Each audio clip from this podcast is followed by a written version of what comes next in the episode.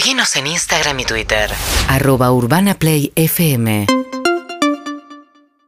de la mañana. 10 de la mañana, 22 minutos. eh, estás amaneciendo, estás trabajando. ¿A dónde te agarra este punto caramelo que está iniciando? Te invitamos, está sumando mucha gente a YouTube. Me gusta, tiene mucha intriga de saber si nuestra caramelera es real o es una de las tantas magias de la radio, ¿no? No solo que es real, sino que tiene un tamaño. eh, casi tamaño primo, digamos, un primo, eh, primo segundo, podría decir. Hay un montón de sorpresas que van a venir en torno a esta caramelera. No, no me quiero adelantar, pero eh, si quieren sumarse a YouTube, eh, la van a ver y van a ver, eh, bueno, en un ratito nada más, para dónde los va a sorprender esa caramelera. Pueden sumarse, les decía, a YouTube, a Twitch, nos pueden dejar mensajes en el 1168611043 y tenemos Solcito Rosa, la espontánea, ¿verdad? Sí, porque uno de los rituales de sábado puede ser esa que surge con el fin de semana por delante, con el fin de semana que todavía es una promesa y todo por venir. Puede pintar una espontánea, puede pintar que estás tomando mate en la cama o que estás haciendo la huerta, como contaba Lu, nuestra oyente, y de repente decís, che, está muy lindo el día, estoy para arrancar a algún lugar. Y la espontánea, en un principio, les cuento la cocina de todo esto, se iba a llamar Depende de dónde salgas, si salís ahora llegás. Era largo. Quedaba largo, Claro. para hashtag imposible, así que quedó la espontánea. Y traje un destino cercano a Capital Federal para poder hacer una escapadita, una salida, un paseo. En este caso traje Uribe Larrea. A ver, la locutora y. eh, Yulkin, a ver, Uribe Larrea es un desafío. Urdapilleta. Muy bien. Uribarlirrea. Ojo con decirlo tres veces, también te destraba eh, foniátricamente. Un beso a Débora Gutkin, mi, mi foniatra y, y personal coach de, de las, de las cuerdas. Decí Uribe Larrea, Uribe Larrea, Uribe Larrea. Claro, te destraba un poco de, eh, la- el habla. Le podemos decir Uribe, cariñosamente, queda Uribe. Es un pueblo que queda a 90 kilómetros de Capital Federal.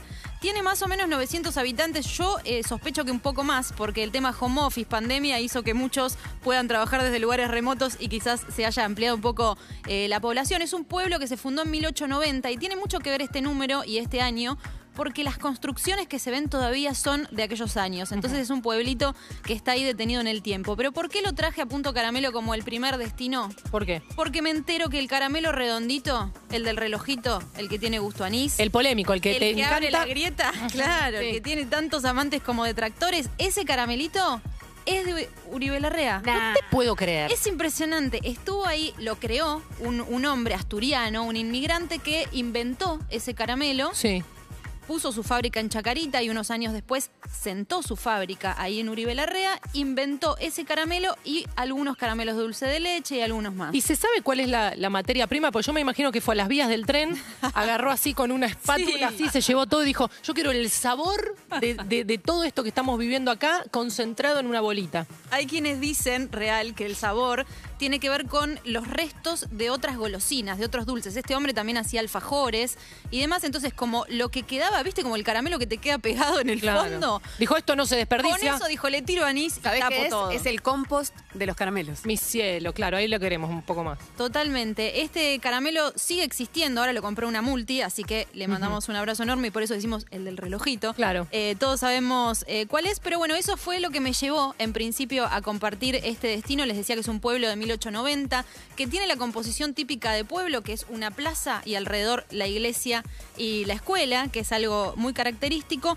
Y algo también interesante, a mí que me gustan las cositas ricas y a todas Sí. nosotras también, es que en los años 30 y 40, en esas décadas, hubo mucho tambo ahí. Mucho tambo, mucho tambo, ¿qué quiere decir? Queso rico, dulce de leche muy rico, así que si llegan a hacer esta escapada a Uribe Larrea, eh, pueden tener eso en cuenta para probar. Otras curiosidades que tiene muy interesantes es que parece un pueblo de película y un poco lo es, Ajá. porque se han filmado algunas películas ahí. ¿Es verdad que eh, se hizo duro de matar? bueno, se habló en un momento, pero fue solo un rumor. Ajá. Te puedo decir que Juan Moreira de Leonardo Fabio eh, se filmó ahí en el 73. La más reciente, El Ciudadano Ilustre, Mirá, de Oscar claro. Martínez, ahí también. Y algo impresionante es que Alan Parker eligió ese lugar para filmar Evita, algunas escenas, Sí. en 1996. Ustedes me van a preguntar, o sea que Madonna y, y Antonio Bandera fueron a Uribe Larrea? ¿Durmieron ahí? No, la respuesta es no, chicos. Fue Solo fue Alan Parker. La escena que se filmó eh, fue cuando Evita tenía siete años, que era el funeral de su padre, que fue en Chivilcoy y que lo hizo ahí. La linda de todo esto es que Alan Parker donó los vitros que se usaron para esa escena y los pueden encontrar ahí en la eh, iglesia que es el santuario Nuestra Señora de Luján. En auto, por autopista Richieri pueden ir, eh, Ezeiza Cañuelas, ruta 205. En colectivo también hay una línea 88 que te lleva desde Plaza Miserere. El tren Roca, porque hay una estación de tren que todavía funciona y también hay combis que te pueden llevar, pero es una hermosa escapada para ir, para pasear y para disfrutar un día en un pueblito perdiéndote por esas calles y esas fachadas de ladrillo a la vista. Gracias, Solcito Rosa, que nos trajo la espontánea. Urbana Play 1043